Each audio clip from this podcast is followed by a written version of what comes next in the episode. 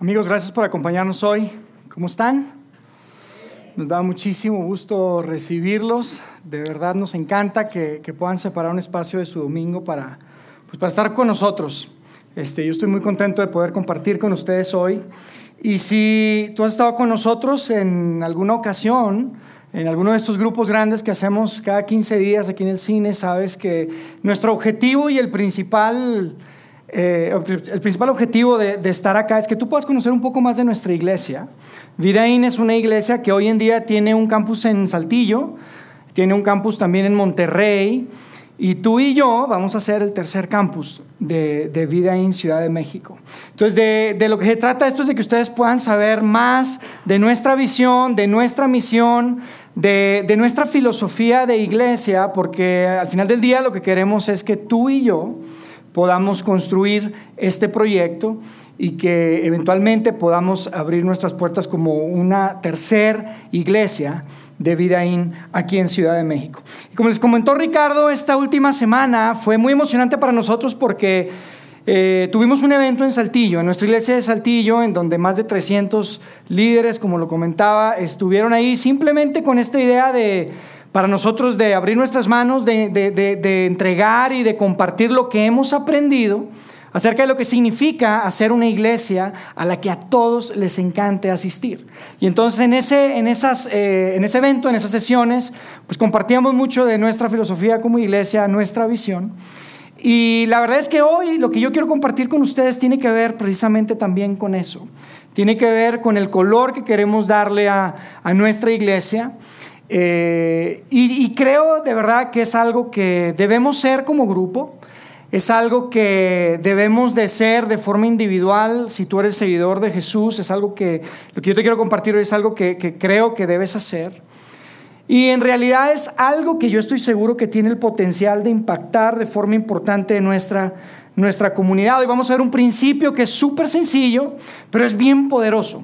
Es un principio bien poderoso que, podemos encontrar en un verso, en un verso que está escrito en un texto antiguo que, escribió una persona que se llamaba Pablo. Y es uno de esos versos que probablemente tú has escuchado, probablemente lo has visto en, algún cuadro este, o en, alguna, en algún lugar, porque, porque es un verso muy, muy, este, muy común. Sabes, yo crecí en una casa en donde a mi mamá le gustaba poner cuadros con versos bíblicos en la casa. Y, es algo que hoy en día también hacemos en, mi casa, este, mi esposa y yo. De hecho, este, si tú conoces a mi esposa, sabes que a ella le encanta la decoración. Este, Dios me dio el privilegio de casarme con la mejor decoradora del mundo. Y eso no es una exageración, de verdad, ella puede hacer de cualquier espacio un lugar súper cómodo, súper acogedor, con un par de ideas. Este, y a mi esposa no solamente le gusta decorar, sino que le gusta pintar. Entonces ella pinta cuadros. Este, yo creo que cada rincón de mi casa tiene un cuadro pintado, pintado por ella. Y al final podemos tomar cualquier requerimiento, eh, cualquier este, orden si quieren. no, es broma. Pero, pero saben que uno de los primeros cuadros que pintó mi esposa es uno que, que pintamos, este, que pintó ella, yo no. Eh, yo nada más le quería dar ideas. Pero este, pintó ella cuando estábamos en Monterrey, teníamos en la casa y nos lo trajimos para acá ahora que vivimos en México y está, y está precisamente en la entrada de, de mi casa. Es un cuadro que, que, al parecer no, no te das cuenta y se los quiero mostrar, de hecho, ahí está, ya lo pusieron. Tal vez no te das cuenta, pero ahí tiene un verso, en la parte en, la parte en medio más clara, tiene un verso bíblico. Ahí hay un par de siluetas que tal vez no se alcanzan a ver muy bien, pero representan, la representan a ella y a mí. Y es un cuadro muy romántico porque, porque el verso que dice ahí dice, porque fuerte como la muerte es el amor. No sé si pueden distinguirlo ahí en medio, se alcanza a ver. Y es un verso que, este, que nos encanta, obviamente pues, está muy romántico. Yo la verdad tenía otras ideas del verso que debía de poner ahí, pero, pero no me hizo mucho caso, no sé por qué. Miren, yo le dije que pusiera este verso que quiero poner aquí, que está en Efesios. Fíjense lo que dice este verso. Vamos a poner el verso, por favor. Dice, esposas, sométanse a sus propios esposos como al Señor, porque el esposo es la cabeza de su esposa. No, no prosperó la idea, no sé por qué. Me dijo algo así de tomar el, verso fuera de contexto. Y yo me acuerdo que la conversación estuvo un poco ahí medio, medio complicada. Me dijo, mejor pon la segunda parte donde dice que el esposo debe de amar a la esposa como Cristo amó a la esposa. O al final de cuentas nos pusimos de acuerdo. Lo bueno es que, bueno, terminó, terminó utilizando el otro, el otro verso. Pero la verdad nos encanta esto de poner cuadros. Yo les decía que casi en todas las partes tenemos un cuadro y nos gusta poner versos. Y yo, yo ahora lo que le estoy diciendo a mi esposa, le estoy haciendo, tengo algunas ideas para, para, para algunos cuadros que, que, podemos poner en mi casa. Por ejemplo, para los niños, uno de los versos que podemos utilizar es este, que está en Salmos. Quédense quietos, porque a poco no a veces quiere uno encontrarles el switch a los niños para que estén tranquilos. Este es el que queremos poner ahí en el cuarto de los, de los niños. Y, otra idea que tuve también recientemente es que ella quería pintar un cuadro para nuestro baño, ahí en la recámara principal. Entonces le dije, mira, hay un verso perfecto para el baño, porque en el baño porque no nos gusta leer y qué mejor que leer la Biblia en el baño y poner un cuadro que tenga. Entonces, fíjense el, el texto que le recomendé. Como parte de tu equipo tendrás una estaca con la que cavarás un hueco y luego de hacer tu necesidad cubrirás tu excremento. ¡Ah, ¿Qué tal? ¿Está bueno para el baño? ¿A poco no? Al final no, no quiso. Este, ni se imaginaban que eso estaba en la Biblia, ¿verdad? Por eso les decimos, lean la Biblia. Hay que leer la Biblia. Es más interesante de lo que se imaginan. Pero fuera de broma, la verdad es que el verso que yo quiero compartir con ustedes hoy es un verso que de verdad amerita estar en un cuadro en todos nuestros hogares, en todas nuestras casas. Es un verso bien, bien importante y es un verso que yo leí desde niño, la verdad que lo aprendí de niño y, la verdad yo pensé que, que lo entendía muy bien, para ser súper honesto. Pero hace algunos años, de unos años atrás, este, viendo hacia atrás, tengo que ser honesto y, decirles que, que, creo que el punto principal de ese verso eh, es completamente diferente a lo que, a lo que yo pensaba.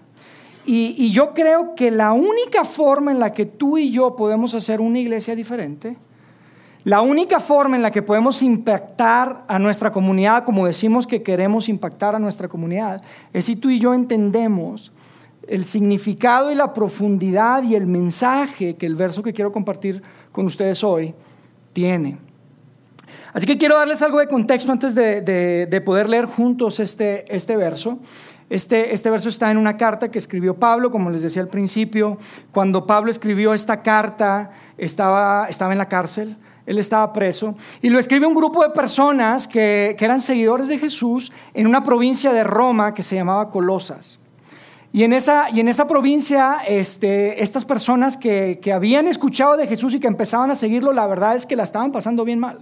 No solamente Pablo le estaba pasando mal en la cárcel, sino que a ellos eh, la estaban pasando muy mal porque había persecución. Entonces Pablo les escribe animándolos, motivándolos, diciéndoles que, que, que tienen que seguir hacia adelante y que tienen que levantarse. Y al final de esa carta les escribe precisamente el verso que yo les quiero compartir el día de hoy, que creo que es súper relevante para lo que queremos hacer juntos aquí en Ciudad de México. Entonces lo que quiero que hagamos es que leamos algunos versos antes del, del, verso que está ahí. Está en, en, esta carta que escribió Pablo a, a, la gente de Colosas que se llama Colosenses y está en, en el capítulo 4. Y quiero que empecemos en el verso 3 para leer ahí juntos, ¿les parece? Fíjense lo que dice en Colosenses 4, 3. Dice, y al mismo tiempo intercedan por nosotros a fin de que Dios nos abra las puertas para proclamar la palabra, el misterio de Cristo por el cual estoy preso. Oren para que yo lo anuncie con claridad como debo hacerlo. Y yo les quiero decir algo, esto que Pablo les está pidiendo a ellos es lo mismo que tú y yo pediríamos, es lo mismo que yo pediría. Es lo que queremos hacer. Queremos que la gente sepa con claridad este misterio de Cristo. Esto de poder conectarse con Dios. Y lo que queremos es que Dios nos abra puertas. Queremos que Dios nos abra puertas con más personas, en más lugares y que, y que de alguna forma podamos compartir el mensaje de que Dios es un Padre Celestial que quiere relacionarse de forma personal con cada una de las personas. Y fíjense, después de que Pablo les dice qué es lo que quiere que oren por él, les hace esta petición, después les hace una recomendación. Les hace una recomendación que es de alguna, de alguna forma una exhortación. Los exhorta a hacer algo. Y fíjense lo que dice en el verso 5. Dice, compórtense sabiamente con los que no creen en Cristo aprovechando al máximo cada momento oportuno. Y hay una versión de la Biblia, de esta carta, de las traducciones al español, que en lugar de decir con los que no creen en Cristo, dice, compórtense sabiamente con los de afuera. Compórtense sabiamente con los de afuera. Y probablemente tú estás aquí y tal vez tú te consideras una persona de afuera. Porque todo esto que tiene que ver con la iglesia, todo esto que tiene que ver con Dios, pues tú la verdad lo sientes ah, lejano, lo sientes, te sientes ajeno. Tú no te consideras un seguidor de Jesús y probablemente te podrías identificar con esta frase que utiliza Pablo acá y que dice los de afuera. Y yo te quiero decir algo, yo quiero aprovechar para decirte, si tú estás aquí, este es tu caso, quiero decirte que te entendemos perfectamente. Entendemos lo que significa el, sentirte ajeno a todo esto. Y por eso nuestro objetivo y lo que queremos acá es que tú te sientas súper a gusto. Por eso decimos que queremos que disfrutes de nuestra reunión, de nuestra compañía y queremos que pases un buen tiempo porque nuestro objetivo es que puedas regresar. Y no solamente que puedas regresar, sino que puedas decir, sabes que yo soy parte de Vidaín. Yo soy parte de ese grupo de personas, de esa comunidad, inclusive aunque no creas lo mismo que muchos de nosotros creemos. Porque en muchas ocasiones decimos, sabes que aquí en este lugar tú puedes pertenecer inclusive sin creer. Y eso es importante para nosotros. Ahora, si tú eres un seguidor de Jesús y tú estás aquí sentado, tú tienes que poner atención a lo que está diciendo Pablo. Tú tienes que eh, eh, enfocarte en esto que está diciendo, porque es súper importante. Lo que está diciendo es tú debes aprovechar al máximo cada oportunidad. Y la forma en que puedes hacer esto de, comportarse sabiamente, de aprovechar al máximo cada oportunidad, es lo que Pablo nos dice en el siguiente verso. Y es precisamente el verso que Karen y yo justo la semana pasada decidimos poner en la cocina de nuestra casa. Fíjense lo que dice el verso. Dice que su conversación sea siempre con gracia, sazonada como con sal. Está buenísimo, ¿a poco no el verso? Está buenísimo, está buenísimo ponerlo en la cocina porque habla de la sal. ¿Y a quién no le gusta sazonar la comida con sal? A todos nos encanta que la comida sepa bien. Si tú eres de los que te gusta el asado, imagínate una picaña sin sal. Como que no, ¿verdad? Entonces está bueno el verso para que no se nos olvide cada vez que hacemos asado poner ahí que sea sazonada con sal para que podamos este, tener buenos asados este, y ricos y que no se nos olvide. Y está bueno el verso también porque no solamente habla de sal, sino que habla de la palabra gracia. Y gracia es algo que todos necesitamos, ¿a poco no? Los, hijos necesitan gracia con sus padres. Los padres necesitan gracia con sus hijos. Y es bueno que estén leyendo ahí siempre con gracia, siempre con gracia, para que cuando tu esposo o tu esposa te empiece a levantar la voz, le digas siempre con gracia, siempre con gracia. Y si lo tienes ahí en la cocina, está buenísimo. Cuando se te olvide sacar la basura, siempre con gracia. Cuando tienes que salir otra vez o llegaste tarde, se te olvidó el aniversario, amor, siempre con gracia. Eso está buenísimo. A mí me encanta este verso y creo que queda perfecto ahí en la cocina. Y este es un verso que yo leí desde niño y siempre me enfocaba en estas dos palabras y creo que son muy válidas, son muy buenas. Yo creo que Pablo cuando escribió esto definitivamente fue intencional. No fue al azar que utilizó estas dos palabras. Gracia y sal son palabras importantes, pero hay una, hay una palabra clave en este verso. Hay una palabra muy importante y es una palabra que yo siempre pasé por alto. Y esa palabra es la palabra que está en el corazón y en el centro de todas las relaciones. Es una palabra que está en el centro de todas las conexiones y relaciones humanas que tú y yo tenemos. Y esa palabra es conversación. Que su conversación sea siempre con gracia, sazonada con sal. Que su conversación, conversación es importante amigos. Porque conversar no es lo mismo que hablar. Hablar de alguna forma es, es, este objetivo, pero conversar es subjetivo. Hablar simplemente requiere que una de las partes esté activa, pero conversar requiere que las dos partes estén activas. Conversar requiere tiempo, requiere este elemento de poder escuchar. Hay conversaciones que son buenas, hay conversaciones que son malas, en las conversaciones hay altas, en las conversaciones hay bajas. En las conversaciones hay, hay acuerdos, hay desacuerdos. Las conversaciones siempre tienen un inicio, pero saben, no siempre tienen un final. Las conversaciones son importantes y yo creo que para ti y para mí el día de hoy, lo que quiero que nos llevemos de este verso, de esta palabra clave en este verso que yo tengo en mi cocina, es lo siguiente, que las conversaciones generan conexión. La conversación genera conexión. Son claves para unir en relaciones, son claves para conectar. Si queremos tener una conversación con, una, una conexión con alguien, el punto de partida siempre, siempre es una conversación. Yo creo que están de acuerdo conmigo.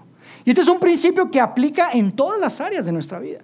Aplica en tu matrimonio, Porque yo estoy seguro, y tú estás seguro también, yo creo que estás de acuerdo conmigo, que para tener una buena relación de matrimonio, uy, se requieren conversaciones. Y a veces las conversaciones no son tan buenas, pero se requiere seguir conversando.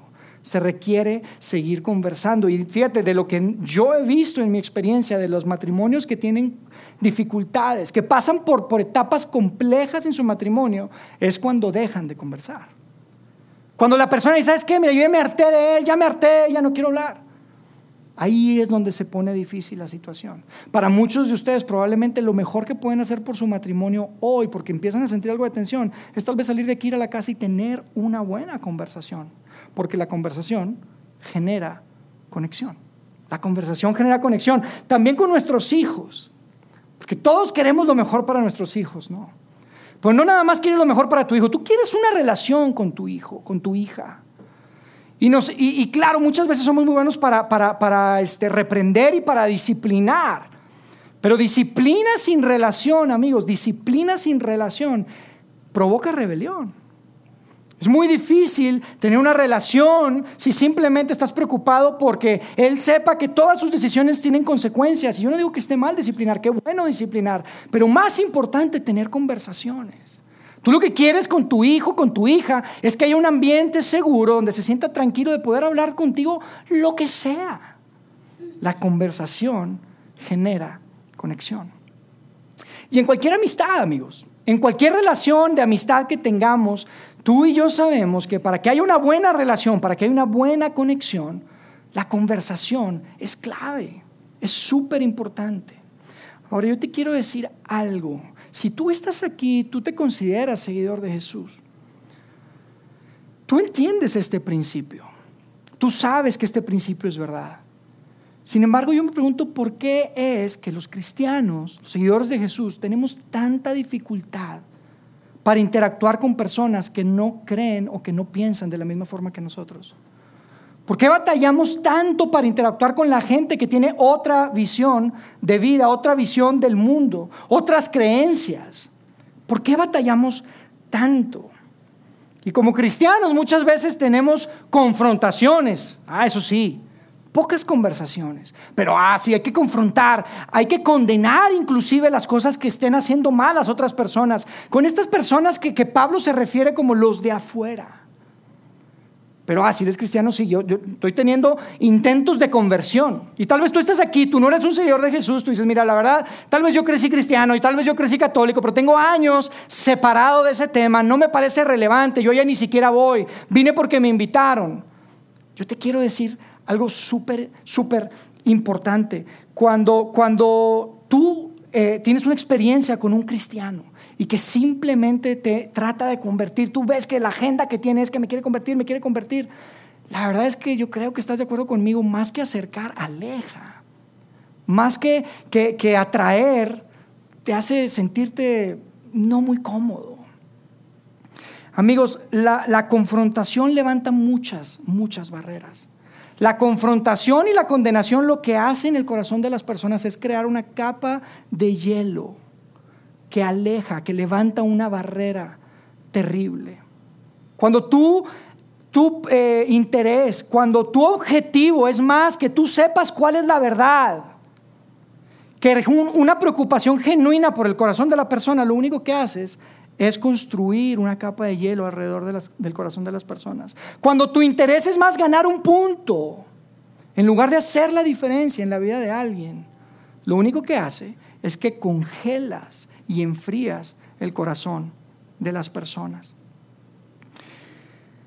Muchas veces nuestras formas nos, hacen que, que, la gente se aleje más de lo, que, de lo que se acerca.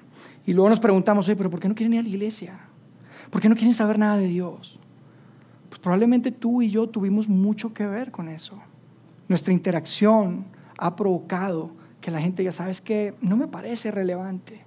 Me siento juzgado, me siento condenado todo el tiempo me quieren convertir. Y eso es algo que aleja más que acerca.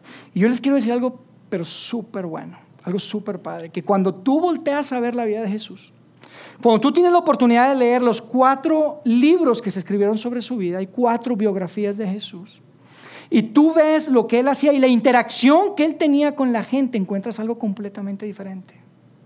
encuentras que el fundamento de cada interacción que tuvo Jesús estaba basado en una conversación. Todas, en, eh, eh, mira, Jesús era el rey de la conversación. Siempre buscaba tener conversaciones. Es increíble. Y, hay, una, hay una historia que a mí me encanta, que yo he compartido con ustedes, pero de todas las interacciones que podemos ver a través de las biografías de Jesús, hay una en particular que otra vez yo leía de niño y siempre me enfocaba en el final. Yo la leía y me, enfocaba en, en, la conclusión, en lo que pasó al final. Pero recientemente y hace algunos años este, que leía otra vez esa historia, me di cuenta que eh, a la mitad, en medio, hay algo que tiene todo que ver con esto que estamos hablando de las conversaciones. Y esa historia, esa interacción de la que les estoy hablando es la interacción que tuvo Jesús con un hombre llamado Saqueo. Ustedes probablemente han escuchado de Saqueo. Saqueo era un hombre que era muy chaparrito, pero era un tipo odiado en su tiempo. Era jefe de cobradores de impuestos. Era una persona que nadie quería acercarse a él. Era un extorsionador, era un, era un traidor, era de lo peor.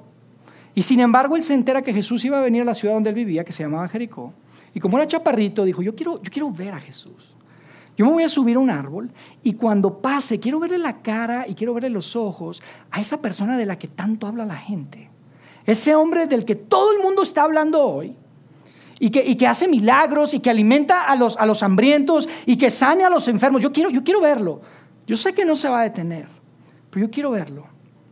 Y entonces vemos que Saqueo se sube a un árbol y después llega Jesús y quiero que leamos juntos para que vean qué fue lo que sucedió ahí. En Lucas 19, 5 está la historia. Fíjense lo que dice. Dice, llegando al lugar, Jesús miró hacia arriba y le dijo, saqueo, baja enseguida. Y luego fíjense lo que le dijo. Le dijo, eres un sinvergüenza. Te has portado muy mal y ahora te vas a, a meter, te has metido en grandes problemas. ¿No le dijo eso? No le dijo eso, ¿verdad? Pero saben que una vez alguien me dijo eso a mí. Un cristiano. De hecho, era mi pastor que me dijo eso una ocasión. Yo recuerdo que tenía como unos 17 años y yo iba al grupo de jóvenes y íbamos a ir a un, a un, este, a un retiro de jóvenes, a un campamento de jóvenes. Y me acuerdo que en ese tiempo Karen y yo éramos amigos, éramos simplemente amigos, aunque ella ya me había echado el ojo. Bueno, andaba tras mis huesitos. No, la verdad yo, andaba, yo también andaba un poquito tras sus huesitos. Este, pero me acuerdo que fuimos a ese campamento y recuerdo que de ahí pues fuimos en varios autos y cada quien se fue en un auto diferente. Y allá pues estuvo bien la experiencia. Y de regreso yo dije, oye, tal vez es estratégico que yo me vaya en el mismo auto que se va a ir Karen. Entonces de regreso dije, busqué y, y procuré que nos regresáramos en el mismo auto. Y en ese auto íbamos Karen y yo, iba una pareja de novios, un poco más grande que nosotros, y manejando iba un joven que era ya tenía como veintitantos años y era como el que nos iba cuidando, ¿no? Y, y regresamos. Y no se me olvida que llegamos al estacionamiento de la iglesia, cuando mi pastor me ve y se acerca y me dice, hijo, ¿puedes venir? Y dije, sí, sí. Y entonces yo me acerco y me dice, vamos a mi oficina, por favor. Y fuimos a su oficina, cerró la puerta y lo primero que me dijo fue, ya vi cómo andan de parejitas ustedes. Vi lo cerca que venías de Karen, vi cómo la estabas viendo y ya sé lo que estás pensando. Así que más vale que le pares. Y como yo llegué tarde a la repartición del don de autocontrol, ustedes se pueden imaginar, me puse a discutir con él ahí. Y le dije, oye, no tienes por qué decirme eso. Somos amigos solamente. Además, ¿tú, tú cómo sabes yo qué estoy pensando? Y mira, le salía humo así de los ojos. Yo me acuerdo, fue, fue una, una, confrontación terrible, terrible. Y yo, me, yo, yo recuerdo eso y digo, híjole, qué triste. Yo me acuerdo que fui a mi casa, hablé con, hablé con mi mamá, le expliqué, ella pues de alguna forma dijo, wow, este, pues ok, ¿no? Este, estuvo como, como de mi lado. Pero independientemente de eso, mira, la verdad yo salí de ahí sin ganas de regresar a ese lugar. Y, y si te soy súper honesto, la verdad es que viendo hacia atrás, mira, tal vez él tenía razón. Él tenía cierta razón y tenía un punto en lo que quería decir. Porque mira, en ese tiempo, los, cuando eres adolescente, si, tratas de adivinar en qué está pensando el muchacho que está junto a una muchacha, pues es fácil adivinar. En ese tiempo somos una hormona con patas. O sea, todo el tiempo estamos pensando en eso. Y yo me acuerdo que, que, este, que fue una etapa bien difícil. Fue una etapa bien difícil en la que yo, la verdad, no quería regresar y estuvimos ahí hablando, pero lo que me parece increíble es que Jesús no hizo eso. Jesús no fue lo que hizo. Fíjense lo que Jesús le dijo a Saqueo cuando lo vio ahí arriba y le habló en Lucas 19:5. Dice, llegando al lugar, Jesús miró hacia arriba y le dijo, Saqueo, baja enseguida, tengo que quedarme hoy en tu casa. Saqueo, el cobrador de impuestos, al que nadie le hablaba, al que tal vez todos querían golpear en la cabeza y que odiaban, es por quien Jesús se detiene. Se detiene y le dice, Saqueo, yo sé todo de ti. Probablemente tú no lo sabes, pero yo sé todo de ti. Quiero quedarme en tu casa. Quiero que tengamos una conversación. Quiero escucharte. Quiero saber qué piensas. Quiero saber qué es lo que hay en tu mente, qué hay en tu corazón. Saqueo, ¿me puedo quedar en tu casa? El hombre que menos nos podríamos imaginar que se iba a detener. Este personaje, este gran personaje, este rabino, este maestro, este líder religioso, que menos pensamos que se iba a detener, se detiene. Y le dice Saqueo, Saqueo, me quiero quedar en tu casa. Y después fíjense lo que, lo que sucede y cómo contesta Saqueo en el 6. Dice, así que se apresuró a bajar y muy contento recibió a Jesús en su casa. A mí me parece súper conmovedor esto, amigos, porque Saqueo probablemente no tenía años enteros en que no sostenía y no tenía una conversación con alguien. Y este Jesús, que debió haberse pasado de largo, se detiene y le dice, vamos a tener una conversación, vamos a tu casa, invita a tus amigos, quiero conectar contigo, quiero que nos conozcamos, quiero que me conozcas. Porque Jesús entendía que la conversación genera conexión. Jesús lo entendía muy bien. Él sabía que la forma de, ganarse el corazón de saqueo era a través de una conversación. Y yo, amigos, me pongo a pensar, ¿qué hubiera pasado si ese pastor con el que yo tuve esa experiencia hubiera tomado esta misma actitud? Y si en lugar de confrontarme y de, y, de, este, y de condenarme con intención de ganar mi corazón y de hacer algo bueno por mí, se hubiera acercado conmigo y me hubiera dicho, oye Yair, en lugar de hijo, porque pues, sabe mi nombre, oye Yair, podemos hablar. Oye hijo, vi que, vi que andan como de parejitas, me imagino que están pensando en empezar a salir como novios. Me parece increíble, yo recuerdo cuando, cuando, cuando yo empecé a vivir eso, yo también lo viví, aunque ves a este viejito así, yo también viví eso. Es súper emocionante. Pero sabes, Yair, hay muchas cosas del noviazgo que son peligrosas. Hay muchas decisiones que tomas durante esta etapa que pueden impactar el futuro de tu vida y sabes, me interesa platicar contigo. ¿Por qué no nos vamos al VIP si nos comemos unos chilaquiles y platicamos? Yo te digo algo, cualquiera que me invite unos chilaquiles a desayunar, voy a platicar con él, voy a conversar con él. Pero imagínate, ¿qué hubiera sido si él me dice, Yair, yo sé que va a ser, mira, yo, yo recuerdo eso. Yo estaba, yo me inclinaba a hacer ciertas cosas que no eran saludables ni para mí ni para ella. Tú vas a pensar en hacer varias cosas que probablemente moralmente parezcan que no tienen nada de malo. Sin embargo, sin embargo, vas a comprometer tu futuro. Y estoy tan preocupado por ti, estoy tan preocupado por tu corazón, por tu pureza, por tu matrimonio, por tu futuro, que quiero que conversemos. ¿Qué hubiera sido hipotética, digo, no sé, no sé qué hubiera, cómo, hubiera reaccionado, pero hipotéticamente yo creo que algo similar como, como Saqueo dice, muy contento recibió a Jesús, yo seguramente muy contento hubiera recibido por lo menos su consejo, por lo menos hubiera recibido su consejo, porque la conversación, amigos, genera conexión, la conversación genera conexión, y Pablo entendió eso, y Jesús entendía eso. Jesús entendía que la, confrontación lo único que hace es que genera una capa de hielo en el corazón de las personas. Pablo entendía que, que, si, que si tú no eras sabio y no aprovechabas al máximo cada oportunidad, por eso escribió eso ahí, lo único que ibas a hacer es cubrir de una capa de hielo a las personas que no creen en Jesús, que no creen en Dios. Pero Jesús entendía, Jesús entendía que la conversación que la conversación lo que hace es romper el hielo. La conversación es la que realmente rompe el hielo y la capa de, frialdad que se construye alrededor del corazón de cada persona y sabes, tienes que tener conversaciones. Tal vez las conversaciones van a ser difíciles, las conversaciones van a ser duras, van a ser incómodas, sobre todo cuando estás hablando con gente que no cree lo mismo que tú. Pero Pablo les decía, saben que tienen que ser sabios, tienen que aprovechar cada momento, tienen que estar quitando y deshacerse de esa capa de hielo para que puedan descubrir el corazón de las personas. Y esa es la única forma, amigos, la única forma en la que vamos a poder que vamos a poder descubrir el corazón de las personas va a ser teniendo conversaciones. Conversaciones son las que rompen el hielo. Son las conversaciones las que descubren el corazón de las personas. Y esto es lo que nosotros queremos hacer aquí, amigos, junto con ustedes. Queremos romper el hielo que los corazones de las personas que no están cerca de Dios se les ha construido por confrontar, por condenar, por simplemente preocuparse por la verdad, por, por, esa preocupación de que tienen que saber la verdad, pero no te importa su corazón, no te importa lo que están viviendo. No tenemos conversaciones, tenemos muchas conversaciones y eso lo queremos cambiar, amigos. Eso es lo que nosotros queremos cambiar acá. La única forma en la que vamos a ganar el corazón de las personas es teniendo conversaciones, porque las conversaciones generan conexión. Yo quisiera que termináramos leyendo bien rápido lo que pasó con Saqueo, porque quiero que vean lo que sucedió después en el verso 8 del capítulo 19 en Lucas. Fíjense lo que dice.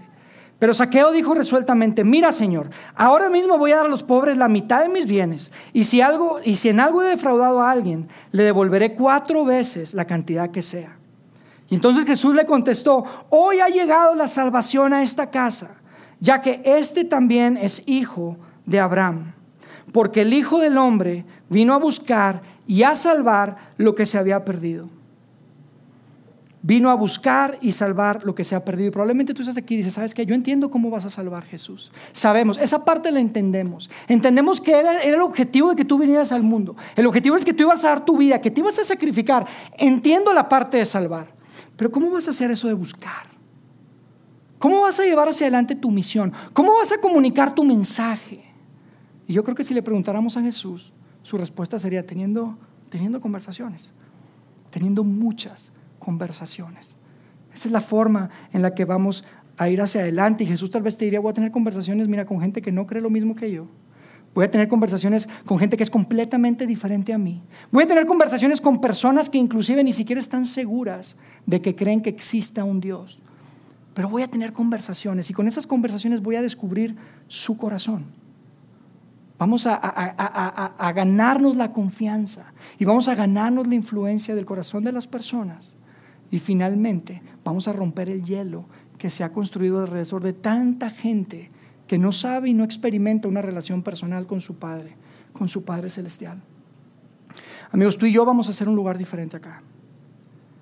Lo vamos a hacer, vamos a hacer una iglesia diferente. Tú eres parte de eso. ¿Y sabes qué vamos a tener que hacer? Vamos a tener que tener muchas conversaciones.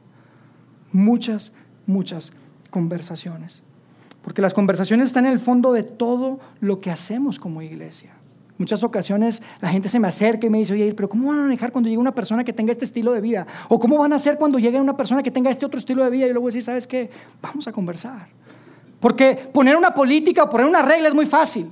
Es muy fácil rechazar a alguien porque tiene un estilo de vida o porque tiene un pasado o porque no está cumpliendo con ciertas reglas. Eso es fácil, pero nosotros vamos a tener conversaciones.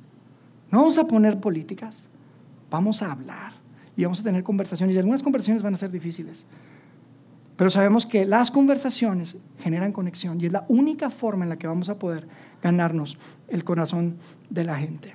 Por eso cuando estamos acá y decimos, ahorita lo comentaba Ricky, invita, no decimos nada más invita, decimos invierte, invita. Porque una cosa es agarrar tu chat y aventarle invitaciones a todo el mundo, eso está bueno, pero sabes, no es suficiente. Hay que invertir en las relaciones, hay que tener conversaciones, hay que insistir. No hay que darse por vencido, tenemos que ser proactivos, no podemos ser reactivos. Si tú y yo vamos a hacer una iglesia diferente, si tú y yo vamos a ser un lugar donde en lugar de crear una capa de hielo alrededor del corazón de las personas, vamos a eliminar ese hielo y vamos a descubrir y vamos a provocar confianza y podemos y queremos y podremos tener influencia, la única forma que vamos a, lograrlo va a ser a través de conversaciones. Yo estoy seguro que Dios nos está dando una gran oportunidad una gran oportunidad no simplemente de tener influencia positiva en nuestras comunidades, en nuestra comunidad en Ciudad de México, sino tenemos una gran oportunidad de ser parte del gran plan que Dios, creador de todo el universo, tiene para esta ciudad. Tú y yo podemos ser parte de eso. Dios nos está abriendo las manos y dando la oportunidad de influir no solamente en hacer algo bueno para la comunidad, sino en definir el corazón y el futuro y la eternidad de muchas de muchas personas, el estilo de vida y que muchas más personas puedan, muchas más corazones y vidas puedan ser transformadas gracias a que tuvimos muchas conversaciones. A que en lugar de poner una política, en lugar de poner una regla, en lugar de decirte cuáles son los requisitos, vamos a tener conversaciones. Eso es lo que va a hacer la diferencia en nuestra comunidad, en nuestra ciudad, porque las conversaciones, las conversaciones generan conexión. Las conversaciones generan conexión. Déjame hacer una oración y terminamos, ¿les parece? Dios, gracias por la oportunidad de compartir esta mañana con todas estas personas. Gracias por, porque cada corazón que está acá, sabemos que es una situación diferente. Sabemos que hay tanta gente aquí que viene con tal vez un corazón cargado, preocupado. Hay mucha gente que está aquí con el corazón con una capa llena de hielo. Y yo te quiero agradecer, Dios, porque no nos diste una lista de reglas para poder acercarnos a ti, sino simplemente decidiste tener conversaciones. Decidiste quedarte con, con, saqueo, irte a quedar en su casa, invitar a sus amigos y tener conversaciones. Gracias por ese ejemplo que tú nos pusiste, porque queremos hacer iglesia y que sea una iglesia que te represente dignamente en esta tierra, en esta etapa, en este momento de la historia que nos permites vivir aquí en Ciudad de México. Gracias por esta oportunidad, Dios. Permite que más personas puedan unirse a este proyecto que es tuyo. No es de ninguno de nosotros, este proyecto es tuyo. Y te agradecemos por la oportunidad que nos das, no solamente impactar Monterrey y Saltillo, sino ahora también aquí en Ciudad de México. Quédate con nosotros. Llévanos con bien y permite y ayúdanos a que podamos aprender a poner en práctica este gran principio y que podamos tener muchas conversaciones y que aunque sean difíciles, sabemos que tú estás de nuestro lado y, que nuestra preocupación siempre, más que cualquier cosa, sea tener tu corazón, que era el preocuparse por las personas de forma genuina y que la gente pueda saber y que se puedan enterar que tienen un Padre Celestial que los ama y que quiere lo mejor para ellos. Gracias Dios, en el nombre de Cristo Jesús oramos. Amén. Amigos, gracias por acompañarnos hoy. Gracias por acompañarnos hoy. Eh, nosotros vamos a iniciar una nueva serie en 15 días. Estamos ya en la recta final del año. Viene etapa bastante eh, ajetreada y con mucha actividad. Entonces vamos a estar hablando de un tema que creo que va a ser muy, muy relevante para cada uno de ustedes. La serie se titula Tomando aire y vamos a, a estar compartiéndola a partir de eh, en dos semanas aquí en este mismo lugar. Si estás aquí por primera vez y quieres darnos tus datos, Mauricio que está aquí a mi derecha tiene unas, unas tarjetas, puedes hacerlo. Este, es simplemente para que te podamos avisar si hay algún cambio de horario, algún cambio de lugar. Pero de verdad, otra vez gracias por acompañarnos y ojalá que todos los que estamos aquí podamos ser parte de este proyecto que Dios nos permite hacer juntos, que es hacer una iglesia diferente, relevante e irresistible, así como Jesús era irresistible aquí en Ciudad de México.